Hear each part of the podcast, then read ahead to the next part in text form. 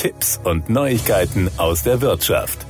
Erst kürzlich fielen mehrere Regierungsbehörden in den USA und Westeuropa einer Cyberattacke zum Opfer. Dabei konnten sich die Hacker Zugang zu unzähligen E-Mail-Konten der Mitarbeiter verschaffen.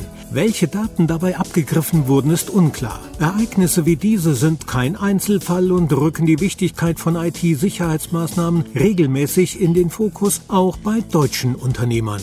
Rehan Kahn ist seit nunmehr 18 Jahren IT-Experte und Berater für mittelständische Betriebe und empfiehlt Unternehmen, das Thema IT-Sicherheit grundsätzlich mehr zu beachten, um gegen solche Angriffe geschützt zu sein. Hier nennt er einige Maßnahmen, die besonders sinnvoll sind. Die einfachsten und wichtigsten Sicherheitsmaßnahmen können von den Anwendern selbst umgesetzt werden. Allen voran ist ein starkes Passwort der beste Schutz, um Angreifer fernzuhalten. Tatsächlich waren die drei häufigsten Passwörter weltweit weltweit im Jahr 2022 jedoch Password 123456 und 1234567889. Das zeigt, dass immer noch viele Menschen die Gefahr, die von einem Hackerangriff ausgeht, unterschätzen, denn um ein solches Passwort zu knacken, benötigen diese nicht einmal eine Minute. Ein sicheres Passwort hingegen enthält Groß- und Kleinbuchstaben, Zahlen und Sonderzeichen. Zudem sollte für jedes verwendete Konto ein neues Passwort erstellt werden und es sollte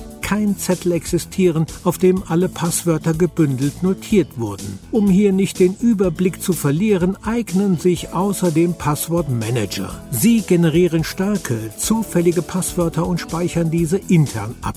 Der Anwender benötigt nur noch ein einziges Hauptpasswort für das Managerprogramm, den Rest erledigt die Software. Die Zwei-Faktor-Authentifizierung oder kurz 2FA steht heute bei nahezu allen Konten zur Verfügung. Sie muss manuell aktiviert werden und verlangt dann zusätzlich zum Passwort, sich auf eine weitere Art auszuweisen, bevor der Login ermöglicht wird. Und häufig verschaffen sich Hacker über eine infizierte E-Mail unbemerkt Zugriff auf den PC des Nutzers.